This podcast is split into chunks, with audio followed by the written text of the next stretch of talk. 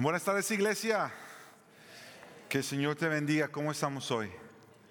Lindo estar alabando al Señor juntos. Gracias a mi hermano David por dirigirnos en la lectura de la escritura hoy al seguir en nuestra serie en el Evangelio de Mateo.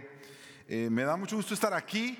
Eh, la semana pasada estuvimos, uh, Pastor Jonathan y yo, en, una, en un retiro de pastores en la ciudad de Monterrey. Alguien dijo Ciudad de México, no estamos en Ciudad de México, estamos en Monterrey, eh, al norte de la República Mexicana y pudimos compartir con varios pastores y líderes. Eh, ya me dijeron que nos extrañaron mucho, especialmente Aníbal, sé que nos extrañó, lo vieron llorando por ahí un par de veces, pero ya estamos de vuelta, gracias a Dios. Ah, Nada para contarle un poquito de lo que hicimos ahí. Eh, estuvimos, como le decía, eh, en este retiro para pastores y líderes, un retiro sobre alabanza y oración, y por eso es la, primera vez que tengo la oportunidad y que tenemos la, oportunidad de ministrar juntos, Jonathan y yo, en un contexto así. Y entonces ah, fue, lo disfrutamos mucho porque fue, aparte de tener eh, charlas eh, con los pastores y clases y enseñanzas sobre la alabanza y la adoración de la iglesia local, eh, tuvimos una noche de alabanza, una noche de alabanza donde le llamamos historias y canciones, una noche muy relajada donde nos sentamos y y cantamos historias con la, cantamos canciones con la congregación y les contamos unas cuantas historias de cómo esas canciones se habían dado y cómo se habían escrito, etcétera, etcétera. A, Jonathan se le olvidaron algunas de sus propias canciones. No, no se crea, mentira. Al que se le olvidaron fueron a otro. Ah, que estaba ahí tratando de recordarme cómo iba la, canción. Eh, pero algo me di cuenta, me di cuenta de varias cosas esa noche. Eh, que ah, la música de Jonathan Sara ha bendecido mucha gente en Latinoamérica mucha gente ahí, pastores, gente de iglesias, dándoles gracias por la manera en que ellos han servido la iglesia en México y en Latinoamérica con las canciones que el Señor les ha dado. Y uno siempre se siente lleno de, ah, de, gozo en el Señor al saber que, los tenemos aquí en casa cada, cada domingo sirviendo al Señor. Es una bendición saber eso. La otra que conocí un par de, de hermanos que vinieron a darme las gracias por los servicios de Iglesia del Pueblo porque conocí gente que en la ciudad de Monterrey y otros en, el estado de Veracruz que estaban viajando, durante la pandemia dijeron, después de, ver los servicios de nuestra iglesia, nos conectábamos todos los domingos a Iglesia del Pueblo. Y para mí fue una bendición saber que hay gente de eh, eh, hermanos y hermanas en el Señor que quizá no se sientan aquí con nosotros presencialmente, pero que domingo a domingo se conectan y son parte de nuestro servicio de adoración y escuchan la palabra de Dios predicada. Y yo quiero darle gloria a Dios por eso, porque sabemos que tenemos hermanos y hermanas en otras partes que se sienten parte de esta familia y que seguro algunos están conectados ahorita. ¿Por qué no le damos gracias y les damos un aplauso fuerte a esos hermanos que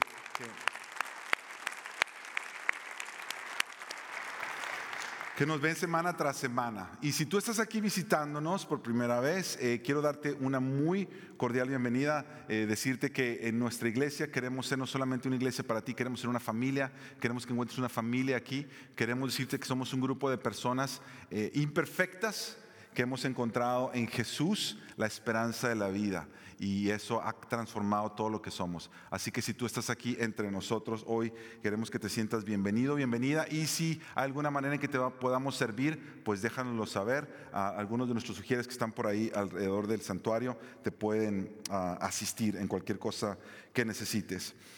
Vamos a la palabra, Mateo 14, eh, capítulo 14, versos 13 al 21 eh, lo acabamos de leer hace rato. Continuamos en, esta serie del Evangelio de Mateo y el pasaje de hoy es un pasaje corto, el texto que tenemos hoy es un, texto corto, ah, pero nos dice mucho acerca del corazón de Jesús, de nuestro Salvador. Muy es como un contraste muy marcado entre el pasaje que estudiamos la semana pasada, cuando el enfoque era Juan el Bautista y todo lo que estaba pasando cuando él estaba viniendo a, predicar la verdad y todas las consecuencias que esto trajo. Ahora vemos a Jesús llegando y mirando a la multitud y teniendo compasión por ellos. Y ese va a ser ah, nuestro tema hoy. Mira lo que dice el versículo 14, empecemos por ahí. Cuando Jesús desembarcó, vio una gran multitud y tuvo compasión de ellos. ¿Puedes decir tuvo compasión de ellos? Tuvo compasión de ellos. Y entonces sanó a sus enfermos. Este va a ser el pasaje que nos va a permitir comenzar y desde aquí vamos a pedirle al Espíritu Santo de Dios que nos permita entender el resto del pasaje. Compasión es una palabra que todos conocemos, que todos en algún momento hemos entendido este sentir de la compasión, aunque a veces se nos haga un poquito difícil explicarlo. ¿Qué es compasión? Es compasión lástima, es compasión amor, es compasión paciencia, es compasión misericordia. ¿Qué es exactamente compasión? Bueno, la palabra que la Biblia usa y que nuestra traducción traduce como compasión es una palabra que tiene que ver con el sentir de amor que viene de, nuestras entrañas. Para los judíos, el centro de la emoción del ser humano y el centro de comando de todo tu cuerpo, como para decirlo de una manera, no es el corazón como nosotros lo, lo explicamos hoy en día. Hoy nosotros decimos, te amo con todo mi corazón. Los judíos eran sus entrañas. Y, todo su sentir venía desde sus entrañas. Lo hemos explicado ya en otras veces que nos ha tocado hablar de la compasión. Es como que, que desde adentro de ti sale este, este deseo de ayudarte o de amarte o de tener paciencia o de tener misericordia. Y literalmente muchas veces se siente en nuestro cuerpo físico. Tú, tú ¿Has estado en algún lugar donde ves algo que te conmueve tanto que tú dices, se me hizo un nudo en la garganta? ¿Qué significa se me hizo un nudo en la garganta? Que literalmente tú, no, sientes, no sientes como algo aquí, como, no, no son cosquillas, porque cosquillas te hace reír, pero sientes algo, algo. ¿Qué es eso? Bueno, es que Dios al crearnos como seres emocionales, teniendo un cuerpo físico, pero que somos, que tenemos un ser interior donde, radican nuestras emociones, nuestra alma. Nuestra alma no está desconectada de nuestro cuerpo físico. Las cosas que tú sientes adentro, en llamémosle corazón o llamémosle entrañas, muchas veces tienen repercusiones en tu cuerpo. Desde las preocupaciones, por eso muchas veces la gente que se preocupa mucho de dónde se enferma, del estómago. Dice, este, ¿tienes bilis? No, pues es que te, enojas mucho. Porque muchas de las preocupaciones, muchos de los corajes que haces, llegan a, salen de ahí, de tus entrañas. Ese no es compasión, eso es lo contrario. Descompasión. ¿Qué es lo contrario de compasión? Vamos a inventar una palabra aquí. Es como repulsión, yo no sé. Eh, hay tres versículos, no los vamos a leer, pero simplemente los voy a mencionar, donde se usa exactamente la misma palabra que nuestra Biblia traduce como compasión. La misma palabra en griego la encontramos en la parábola de los dos deudores, cuando había estos deudores que no podían pagarle, cuando este deudor le debía tanto al, rey que ni trabajando toda su vida iba a poder saldarle esa deuda. La Biblia dice en Mateo 18, que el, dueño de ese siervo tuvo compasión, y es la misma palabra que Jesús tiene por la multitud. Tuvo compasión, lo soltó, le perdonó la deuda. Otro lugar donde vemos la misma palabra es en la parábola del buen samaritano. Cuando golpean a este hombre, pasa un hombre samaritano que va de viaje, llega donde está el hombre golpeado y cuando lo vio, dice Lucas 10, tuvo compasión. Misma palabra. Escucha esta tercera, la parábola del hijo pródigo. Cuando el hijo regresa a casa arrepentido, dice la Biblia que su papá, su padre se levanta y cuando todavía el hijo, el hijo está lejos, acercándose a su padre, el padre lo ve de lejos y la Biblia dice, sintió compasión. Sintió compasión por él, por él, corrió, se echó sobre su cuello y lo besó. Eso dice Lucas 15. Mira, si ponemos todos estos versículos juntos, nos vamos a dar cuenta de esto. especialmente la parábola del hijo pródigo. Esa compasión está describiendo el sentir de Dios Padre por los suyos. Jesús cuenta la parábola del Hijo Pródigo para darnos a conocer cuál es el corazón de Dios Padre por aquellos que estamos perdidos. Y Jesús es bien intencional. Acuérdate que Jesús no hacía nada por accidente. Todo lo que él hacía lo hacía bien intencional. Y si Jesús escoge esta parábola de este joven que se va y escoge esta parábola con un padre que se queda y lo espera y lo espera. Y cuando este muchacho viene de vuelta, el padre es quien sale a él, a su encuentro, movido por esta compasión. Si compasión es este en nuestras entrañas conmovidas a misericordia. Estos versículos lo que nos están dejando saber es que esta compasión es amar como Dios ama. Cuando tú tienes compasión, tú estás amando como Dios ama, porque el amor de Dios no es un amor condicional o, de, o transaccional donde tú dices, ok, tú dame esto y yo te doy lo otro pero es un amor que desde sus entrañas se da y se entrega por el otro. Muy seguido cuando me toca sentarme con gente a dar alguna consejería, ya sea de parejas, consejería de familia, muy seguido y cada vez se incrementa más. Es tan interesante ver cómo todos los las ideas de la cultura se meten en, en, todos nosotros al punto que se meten tanto en aquellos que estamos viviendo nuestras vidas como creyentes, porque cada vez más la idea es esta, sí, es que yo quiero hacer lo que me toca hacer, pero es que ella también tiene que hacer lo que tiene que hacer, si no yo no puedo hacer lo que me toca hacer.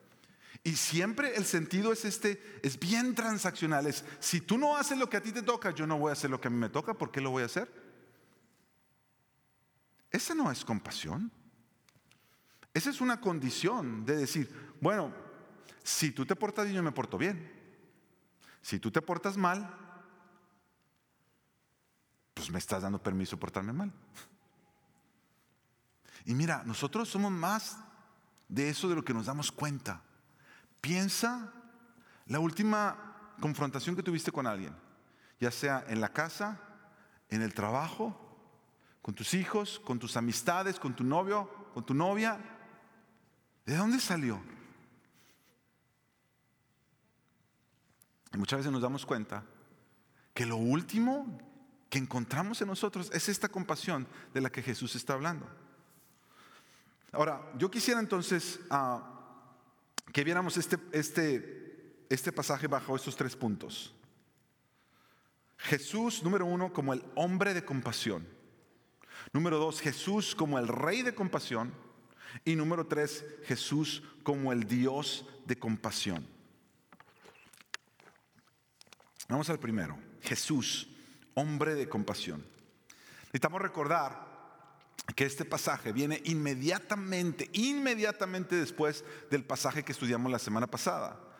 Como dice, como dice menciona hace rato, la semana pasada vimos eh, el, cuando Juan el Bautista es decapitado por venir y proclamar la verdad, básicamente, por hablarle a alguien y decirle cuál era su pecado delante de Dios, ah, le costó la vida y lo decapitaron.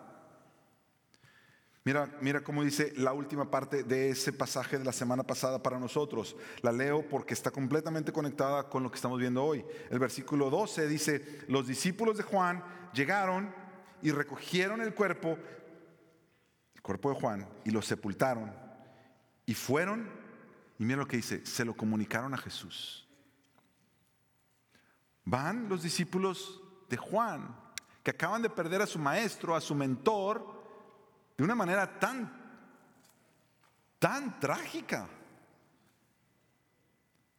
Y, van los, los discípulos de Juan, vienen a hablar con Jesús para contarle lo que acaba de pasar. Ahora, la Biblia nos da indicios de que Jesús era pariente de Juan el Bautista. Porque dice que María, la madre de Jesús, era pariente de Elizabeth. Algunos estudiosos de la Biblia creen que eran como primos segundos. Pero era alguien cercano a Jesús. No solamente que preparó con su, la predicación de su mensaje el ministerio de Jesús, pero alguien, imagínate, con quien había crecido toda la vida. ¿Cómo te sientes ¿Cómo crees tú que se sentía Jesús después que le cuentan esto? Acaban de matar a Juan. Acabamos de sepultar. Y vienen y le cuentan a Jesús. Jesús es hombre. Jesús es un ser humano. Tuvo que hacerse hombre para cumplir con el plan de Dios. Jesús no podía nada más venir como Dios y, hacerse pasar como hombre, porque tenía que representarnos a todos los hombres. Así que si Jesús vivió en sangre, carne, sudor, lágrimas, sintió lo que tú y yo sentimos. Jesús viene y cuando le cuentan, es como cuando te cuentan que algún familiar tuyo murió de una manera tan trágica. Y ese golpe que te da en tus entrañas. Mira lo que dice el, el próximo versículo, el versículo 13. Al oír esto, Jesús se fue de ahí en una barca, solo, a un lugar desierto. Cuando las multitudes lo supieron, lo siguieron a pie desde las ciudades. Algo tiene que suceder desde que Jesús escucha la noticia de que su amigo y su pariente, Juan el Bautista, profeta de Dios, ha muerto, a cuando llegamos al verso 14 que dice que él ve las multitudes y siente compasión. ¿Qué sucede en medio? Bueno, aunque este versículo 13 no nos dice literalmente que él se va a buscar a su padre, nosotros tenemos otras partes de la escritura donde sabemos que siempre que Jesús se retiraba solo es porque iba a qué? Él iba a orar, iba a buscar el rostro de su Padre. Porque cuando estamos bajo presión y cuando estamos viviendo momentos difíciles, lo menos que quieres es ver gente. Y lo último que sientes es compasión por la gente. Imagínate, te lo pongo de esta manera. Jesús, el versículo 14 nos dice que siente compasión por gente. Esa misma gente es la gente a la que Juan, su primo, les predicaba, que muchas veces no lo reconocían. Es la misma gente que rechazaba el mensaje de ambos. Es la misma gente que muchas veces viene para ver qué encuentra. Hay mucha gente sincera que quiere realmente buscar de Dios, pero hay gente que nada más quiere para ver qué les dan. Y cuando tú y yo estamos pasando por un momento tan difícil, una tragedia en la familia, un despido súbito en el trabajo, una emergencia que te hizo que te quedaras nada, momentos de crisis, momentos de presión, lo último que tú quieres es ser compasivo con los demás. Tú dices, ah, que sean compasivos conmigo. ¿Cómo tú puedes ser compasivo con los demás en ese momento? La única manera es yendo a buscar el rostro de Dios, como seguramente lo hizo Jesús. Como ser humano, Él necesitaba buscar la presencia de Dios para ser dirigido por su Espíritu Santo y saber cómo responder ante cada situación. El escritor de Hebreos menciona en el capítulo 2 que Jesús tenía que hacerse precisamente hombre, tenía que hacerse semejante a nosotros, a sus hermanos, en todo, en todo. Él, él era 100% hombre, porque dice el escritor de Hebreos, a fin de que llegara a ser un sumo sacerdote misericordioso misericordioso en todas las cosas para que Él pudiera hacer propiciación o para que Él pudiera perdonar, ser el perdón de los pecados de todos. Eso lo dice el escritor de Hebreos en Hebreos 2. Y dice también esto, dice que por cuanto Jesús mismo fue tentado en el sufrimiento, Él es poderoso para socorrer a los que ahora son tentados en el sufrimiento. Si tú eres un discípulo de Jesús, tú puedes estar seguro que si estás pasando por un momento de sufrimiento, Tú puedes correr a Jesús porque Jesús sabe exactamente qué se siente sufrir y necesitar ir a buscar a Dios. Jesús lo hizo. Lo hizo por ti y por mí. No solamente como ejemplo para nosotros, pero lo hizo porque Jesús como hombre necesitaba a Dios al estar pasando por lo que él estaba pasando en ese momento. La pregunta para nosotros es, cuando estamos bajo presión, ¿buscamos a Dios? ¿Buscamos a Dios? Jesús lo hizo. Jesús sabe lo que es estar bajo presión, sabe lo que es buscar a Dios bajo presión para poder amar y ser compasivo bajo presión. Esto me lleva al punto número dos. Jesús, el rey de compasión. Mira lo que dice el versículo 15. Al atardecer, ya pasó todo el día de que Jesús llega a ese lugar que Él tiene compasión de la gente, de esta multitud, ha, empezado a sanarlos a todos, dice, nos lo leímos en el versículo 14, y después de que los sana, dice que ha pasado todo el día, al atardecer, se acercaron los discípulos diciendo, el lugar está desierto, la hora ya es avanzada, ellos empiezan a hacer sus cálculos, miran las circunstancias, quieren tomar precauciones, la hora ya es avanzada. Despide pues a las multitudes. Ellos le vienen a decir a Jesús lo que Jesús tiene que hacer. Este pasaje me encanta. Porque, porque viene, imagínate los pantalones para venir a decirle a Jesús qué tiene que hacer. Jesús, despídelos ya a todos, por favor, porque ya se está haciendo tarde y todo mundo tiene que irse a cenar. Jesús le responde así. Verso 16. No hay necesidad de que se vayan. Denles ustedes de comer. No hay necesidad de que se vayan. Los discípulos veían una necesidad. Jesús sabía que había otra necesidad. Otra necesidad distinta a la que ellos veían. La necesidad de ellos, la que ellos veían es, se hace tarde, la gente no tiene para comer.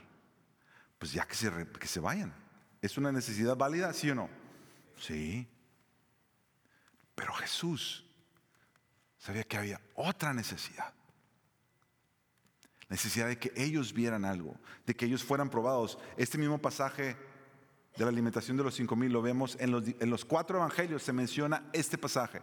Así de importante es esto que sucedió en este momento, porque los cuatro escritores de los evangelios lo mencionan y Juan nos deja saber unas cositas más que no vienen aquí. Juan nos deja saber que Jesús sabe lo que va a hacer y les está diciendo esto a los discípulos para probarlos. Él quiere ver qué van a hacer.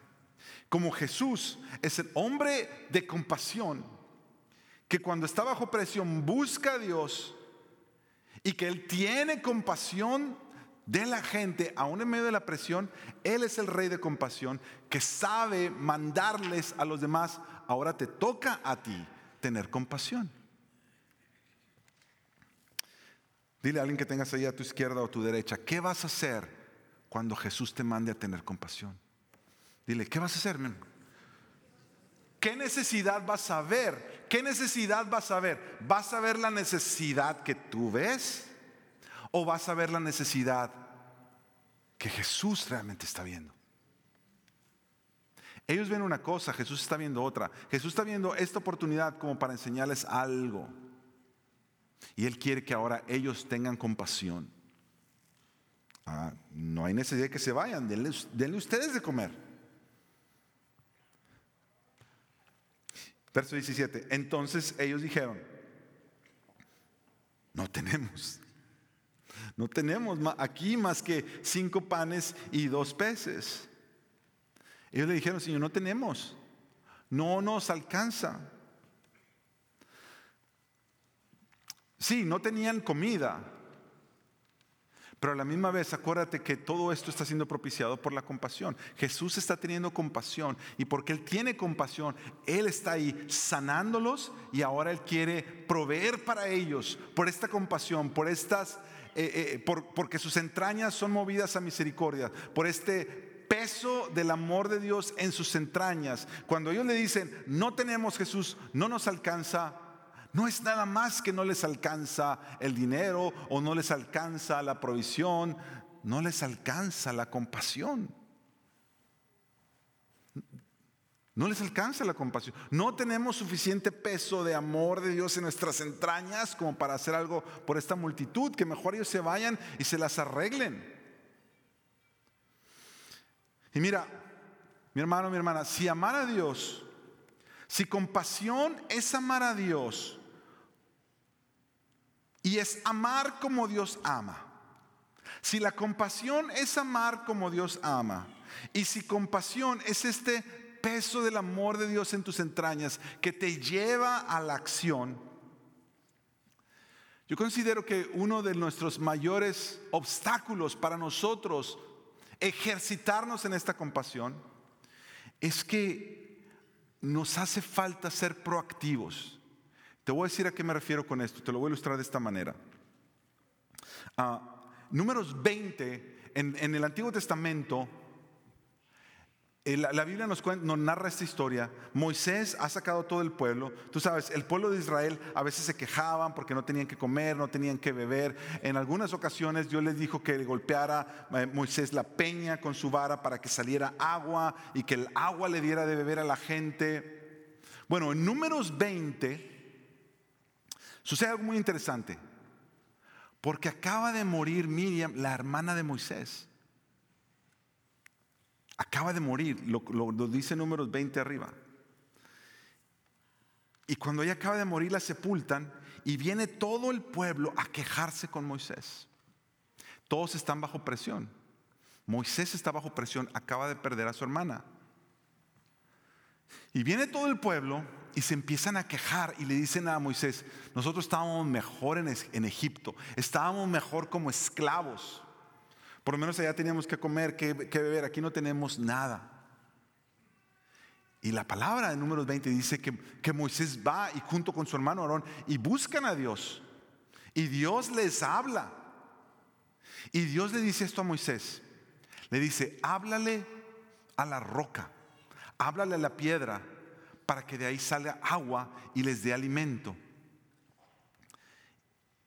¿Y sabes qué hace Moisés?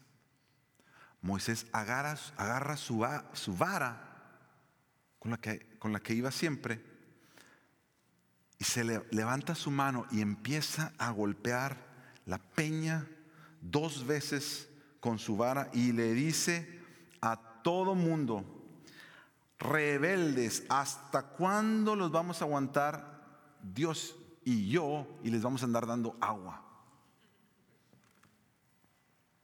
Tú sabes que por ese enojo Moisés no entró a la tierra prometida.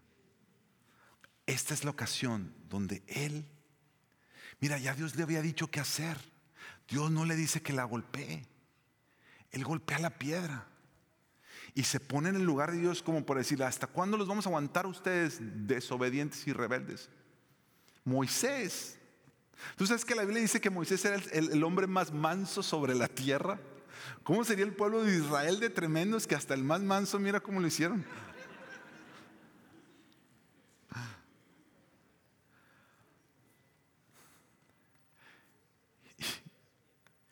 Vemos a un ser humano bajo presión que en el momento que se le requería ejercer compasión, se enoja, se frustra, se desespera. Y aunque él fue, era el ser más humilde y más manso, no pudo aguantar, el pueblo le colma la paciencia y explota. Y eso es lo que yo aprendo en esto, si juntas los dos pasajes. Que tú y yo no solo estamos llamados a ser pacientes y aguantar, aguantar, aguantar. Con mansedumbre, con humildad, cualquier cosa. Si estamos llamados a ser pacientes, claro que sí como Moisés lo fue muchas veces con ese pueblo. Pero no solamente estamos llamados a ser pacientes, estamos llamados a ser compasivos. Y hay una diferencia entre paciencia y, y ser compasivos. Y la diferencia es esta. La paciencia, tú estás a la defensa, tú, aguantas. Con la paciencia tú te aguantas y con la compasión tú te das. Y yo me temo que la mayoría de nosotros nos quedamos a la mitad. Por eso digo que a veces nos falta ser proactivos, nos falta el otro lado de la ecuación. Mira, los padres, cuando estás, cuando estás criando a tus hijos, todos los padres que yo conozco, padres cristianos, se saben Efesios 6.4, donde dice, no provoquéis a ir a vuestros hijos. ¿Cómo saben ese pasaje? Todos se lo saben los papás. No provoques a ir a tus hijos. Paciencia, hay que tenerles paciencia. Aguanta, hermano. Aguanta, hermana. El Señor está contigo, te va a ayudar. No provoques a ira, no, no, no, no les, eh, no les respondas con la aguanta, sé paciente. Pero eso no es todo lo que dice el verso, ¿tú lo has leído? Dice, padres, no provoquen a ir a sus hijos, sino críenlos con disciplina e instrucción del Señor. Ese es el otro lado. Una cosa es ejerce paciencia y aguanta que no te saquen de quicio, que no te colmen la paciencia.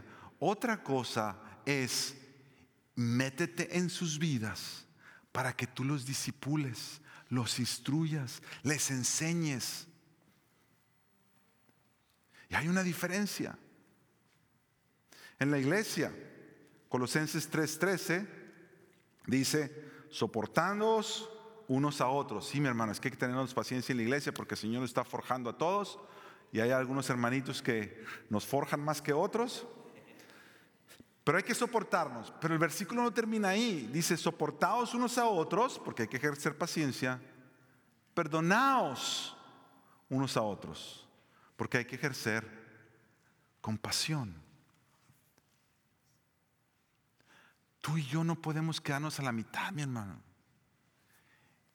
Y yo me he dado cuenta que nosotros muchas veces buscamos qué es lo mínimo que me toca hacer. ¿Qué es lo mínimo que me toca hacer para saber que estoy bien? No voy a regañar mal a mis hijos. Está bien, al hermano o la hermana lo voy a soportar. Pero eso no es lo que el rey de compasión nos llama.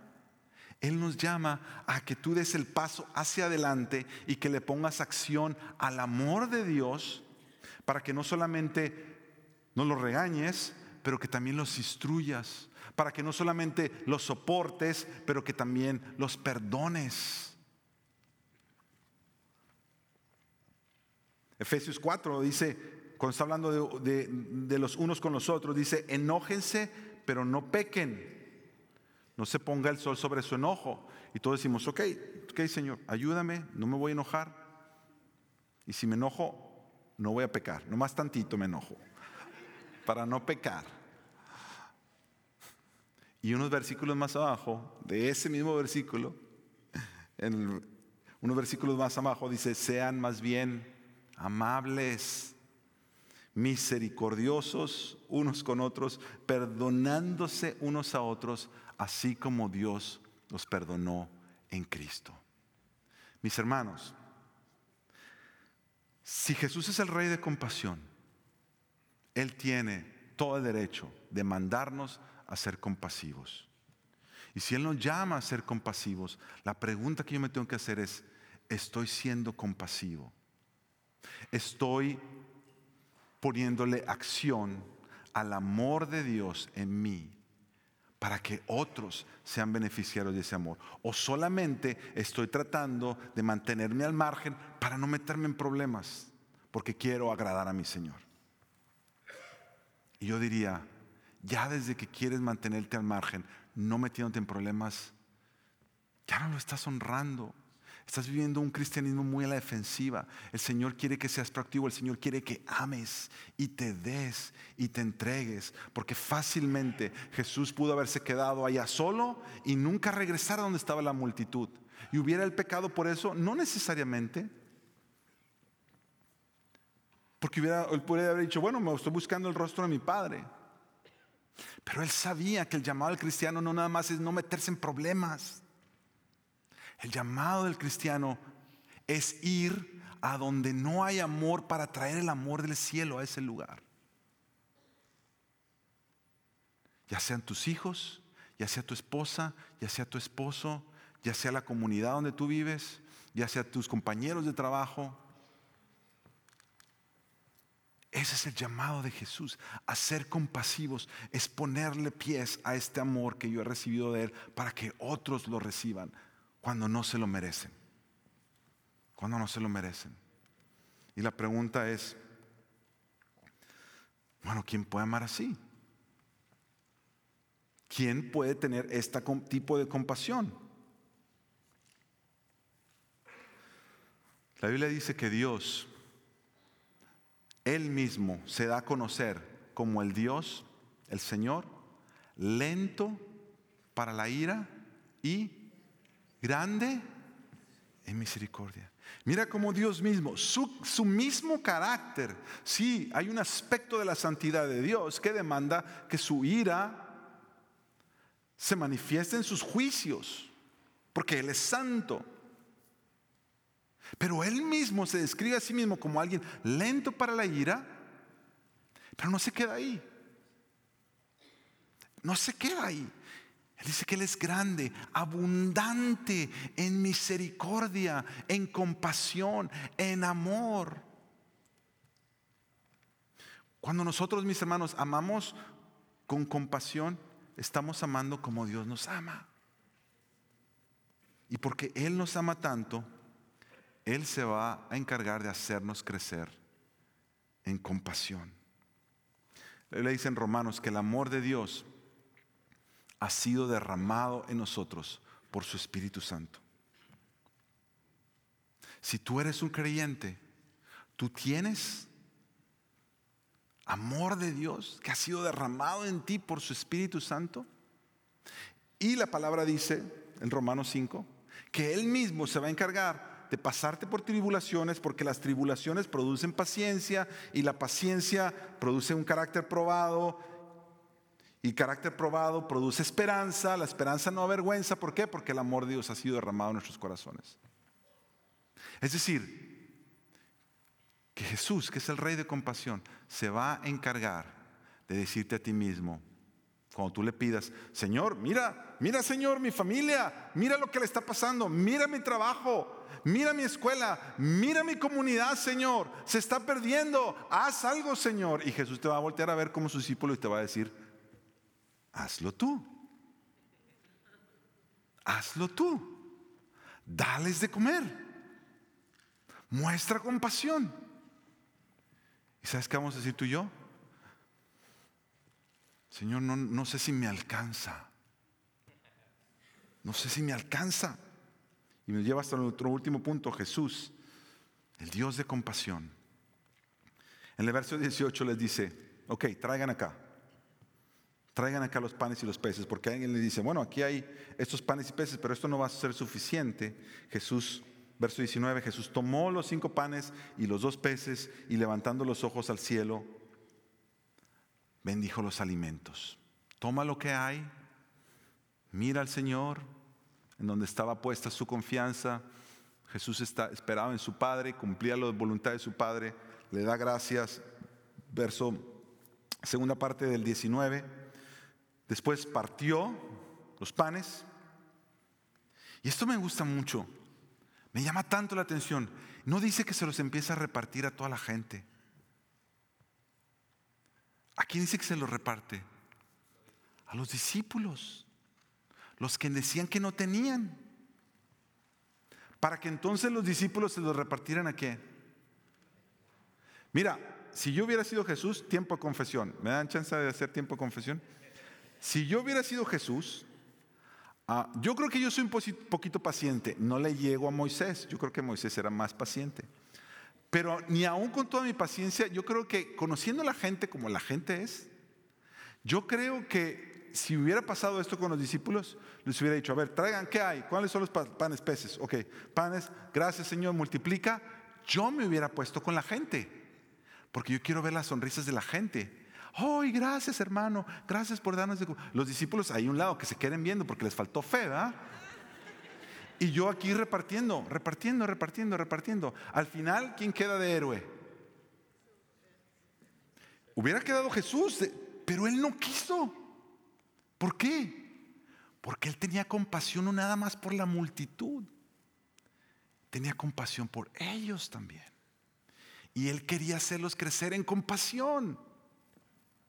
Y les dice, ok, y él es el que se echa para atrás. Y les da los panes a ellos. Y los dice, júntalos en grupos. Y los juntan en grupos. Y los discípulos empiezan a pasar. Y empiezan a pasar. Y dice la Biblia que al final hasta les sobró comida. Doce cestas llenas. Es más, los discípulos se llevaron hasta el lonche a la casa. Porque les sobraron cada uno una. Y yo ¿quién hace eso? ¿Quién hace eso? Si ese es el momento en que si tú vas a hacer, eh, si tú quieres tener seguidores, este es el momento Jesús. Este es tu momento de brillar. Tú dáselos a la gente. Y Jesús no lo hace. Jesús no lo hace. Los mete a ellos, los involucra a ellos. Y el verso 20 dice, todos comieron y se saciaron. Ahora nosotros pudiéramos terminar aquí, porque ese fue el texto. Y fuimos al texto, quisimos ver a Jesús, su corazón por las multitudes, su corazón compasivo, nuestra necesidad de compasión, nuestra inhabilidad de ser compasivos. Y pudiéramos terminar aquí. Pero Juan nos dice que sucede el día después. Mateo no nos lo va a contar. Juan sí. Y yo te lo quiero leer. Pero te lo quiero leer, no lo, van a poner en pantalla, porque yo quiero que tú cierres tus ojos y que me escuches leyéndote esta parte de la historia. La tengo aún en otra versión, para que tú te imagines la historia. Quiero que cierres tus ojos y que te imagines lo que está pasando. Esto es Juan 6. Juan se dice que al otro día, Después de que todos comieron, al otro día la multitud lo vuelve a encontrar al otro lado del lago a Jesús. Y le preguntaron, Maestro, ¿cuándo llegaste acá? Jesús les respondió, la verdad es que ustedes me buscan, no porque han visto señales milagrosas, sino porque comieron hasta llenarse. No trabajen por la comida que se acaba Trabajen más bien por la comida que permanece y da vida eterna, que es la comida que el Hijo del Hombre les dará. Sobre él ha puesto Dios el Padre su sello de aprobación. Le preguntaron, oh, ¿qué tenemos que hacer para llevar a cabo las obras que Dios exige? Jesús les respondió, la obra que Dios exige es que crean en aquel a quien él envió. Ellos insistieron, oh, ¿qué, señal milagrosa harás para que al verla te creamos?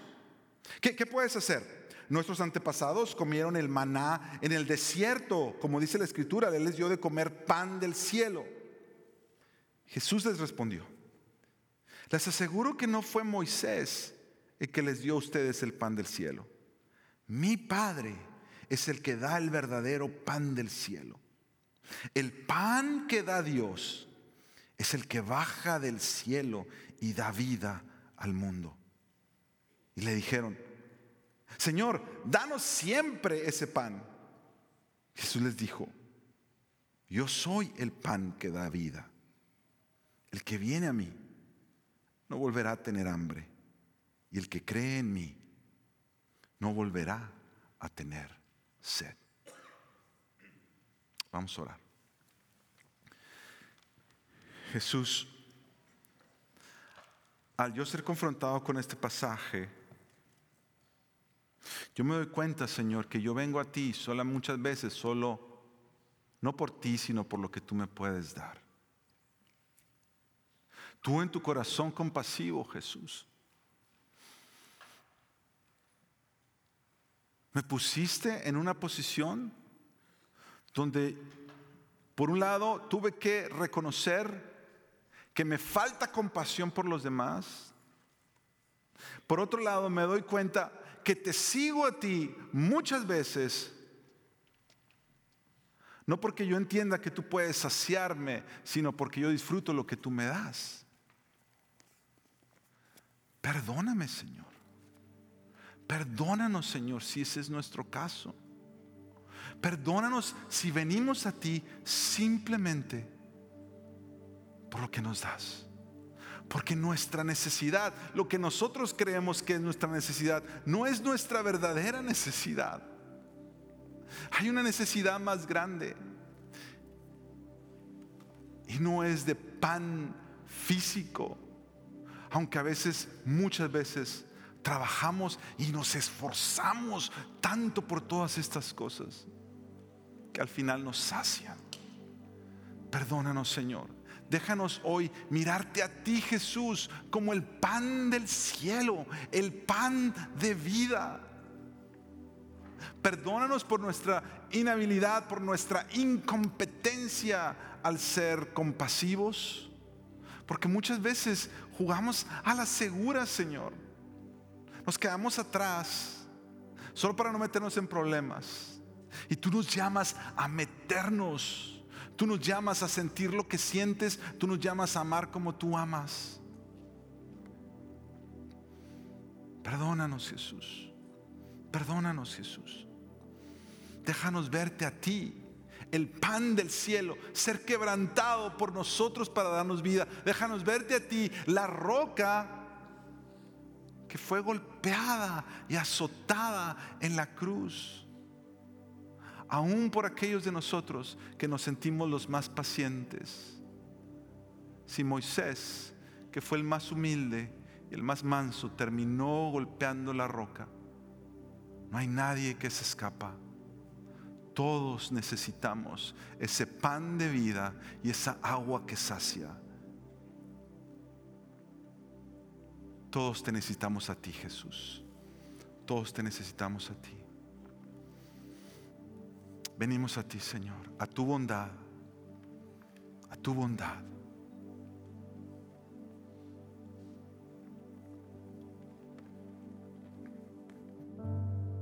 Amén, iglesia, pongámonos de pie y contemos de la bondad de Dios.